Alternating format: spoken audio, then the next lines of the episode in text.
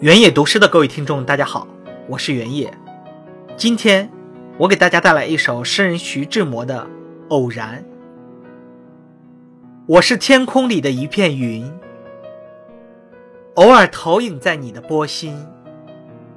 你不必讶异，更无需欢喜，在转瞬间消灭了的踪影。你我相逢在黑夜的海上。你有你的，我有我的方向。你记得也好，最好你忘掉，在这交汇时互放的光亮。